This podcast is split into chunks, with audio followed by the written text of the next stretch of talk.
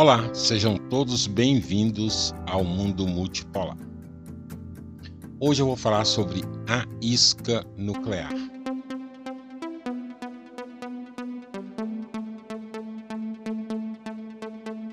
O secretário-geral da OTAN, Jens Stoltenberg, iniciou sua visita à Coreia do Sul e ao Japão no domingo, mas os presentes, entre aspas, que traz consigo não são bons. Durante sua viagem à Coreia do Sul, ele discutiu principalmente questões relacionadas à Coreia do Norte. Ele disse que a visita demonstrou a crescente importância da parceria entre a OTAN e a República da Coreia. Ele também mencionou que a OTAN e a Coreia do Sul podem compartilhar informações entre si, em resposta às dúvidas causadas pelo programa nuclear e de mísseis da Coreia do Norte. Além disso, Stoltenberg elogiou ainda mais a importância da dissuasão nuclear antes de sua viagem, alegando que se, aspas, China, Rússia e Coreia do Norte têm armas nucleares, mas os aliados da OTAN não, esse é um mundo mais perigoso, fecha aspas. Obviamente, Stoltenberg arregalou os olhos. O mecanismo de compartilhamento nuclear existente da OTAN não tem nada a ver com as questões de segurança na Península Coreana. A OTAN, aliás, se desviou há muito de seus objetivos, não tem nada a ver aquilo ali. Ela quer intriga.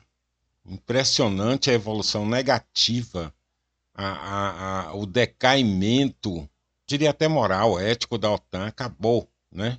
Virou um, um, mais um apêndice da CIA.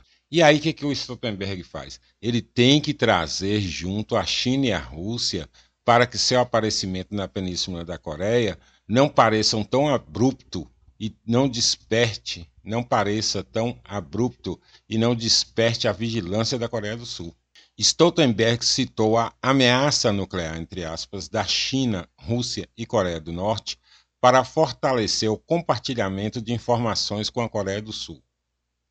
Seu propósito é muito claro, ou seja, atrair a Coreia do Sul para o quadro de cooperação da OTAN. O compartilhamento nuclear é apenas uma desculpa com a qual o domínio da OTAN pode ser estendido ao nordeste da Ásia de maneira imponente. A OTAN não tem como finalidade isso, a OTAN não surgiu para isso. A ida da OTAN para o nordeste asiático é só para levar encrenca. Lamentavelmente, ela não chega lá. A, península já tem, a península coreana, por exemplo, já tem lá seu, seus problemas eternos. Aquela querela eterna entre Coreia do Norte e Coreia do Sul. Em vez de a OTAN, em vez de os europeus se colocarem como uma força é, apaziguadora, uma força construtora da paz, uma força que é, procura inclusive apontar para um, uma perspectiva de união das Coreias, finalmente, para a formação de uma Coreia única. Não, eles vão para lá discutir armamento nuclear. Eles vão para lá aumentar a intriga na região. Embora na questão altamente sensível do compartilhamento nuclear, Stoltenberg tenha reservado alguma margem de manobra em suas declarações públicas, o mundo exterior geralmente acredita que o compartilhamento, entre aspas, de informações que ele propôs não será o fim do envolvimento da OTAN na Ásia-Pacífico.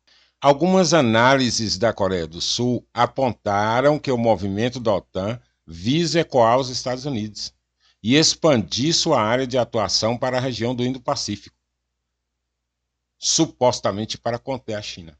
Embora afirme que o seu posicionamento como aliança defensiva regional não mudou desde o ano passado, ela continuou a romper zonas e áreas de defesa tradicionais e fortaleceu muitos laços militares e de segurança com países da Ásia-Pacífico, como o Japão e a Coreia do Sul. Agora Stoltenberg está de pé no solo do Nordeste da Ásia, falando sobre, entre aspas, dissuasão nuclear. O impasse na Península Coreana e na OTAN são dois resquícios da Guerra Fria na Eurásia.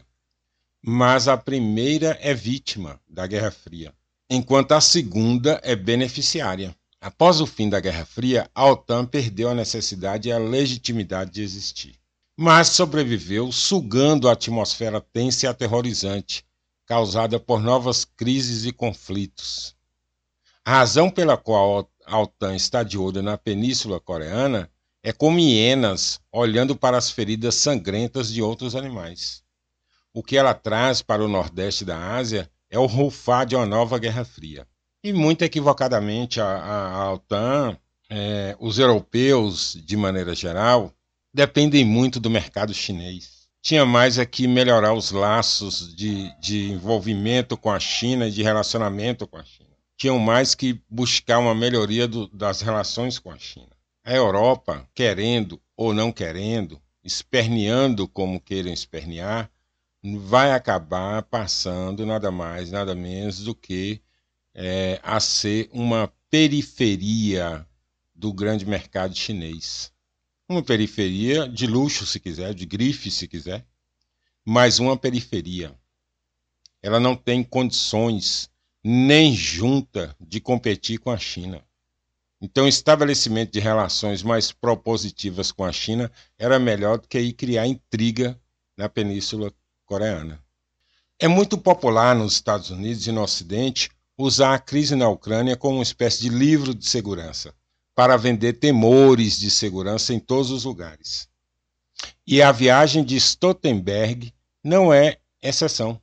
No entanto, o que aconteceu no continente europeu só mostra que, havendo um dilema de segurança, até mesmo os aliados se voltarão uns contra os outros. E esse nó ficará cada vez mais apertado. Na verdade, isso tem uma lógica subjacente semelhante à situação na Península Coreana.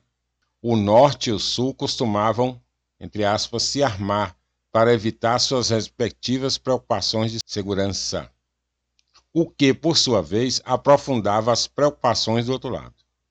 O que aconteceu na Península nos últimos anos já provou que a hostilidade e o confronto nunca podem ser os mensageiros da paz. Isso é claro. Embora Stoltenberg sempre mencionasse intencionalmente ou não a China quando falava unilateralmente sobre a ameaça da Coreia do Norte, o lado sul-coreano parecia ser relativamente discreto sobre isso.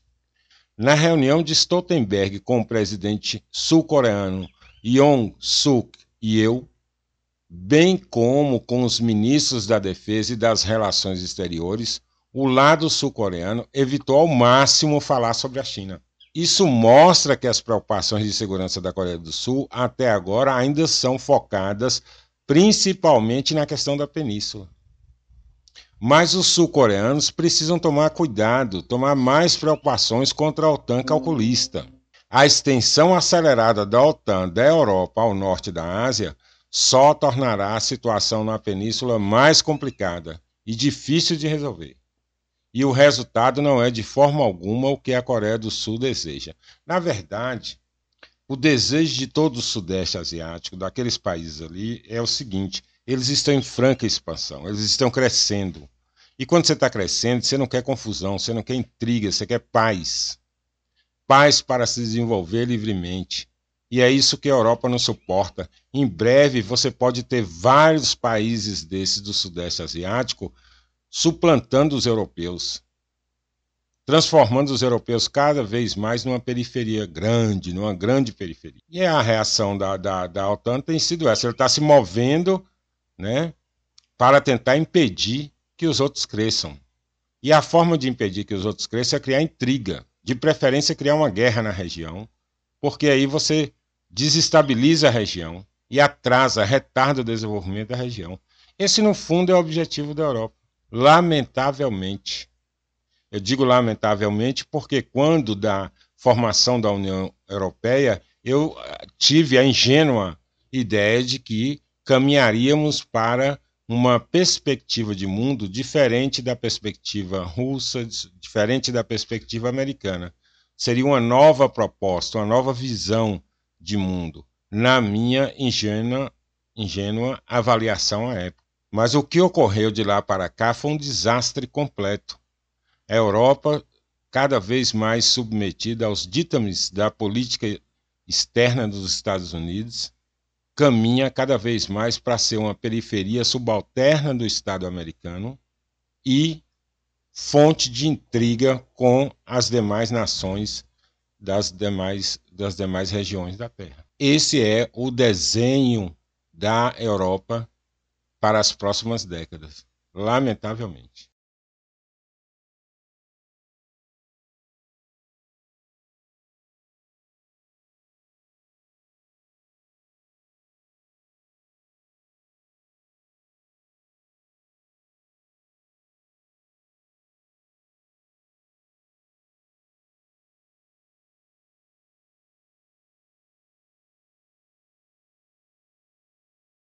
E ficamos por aqui. Até o próximo. E não esqueçam de acessar o nosso blog, o mundo multipolar, tudo junto, ponto blogspot.com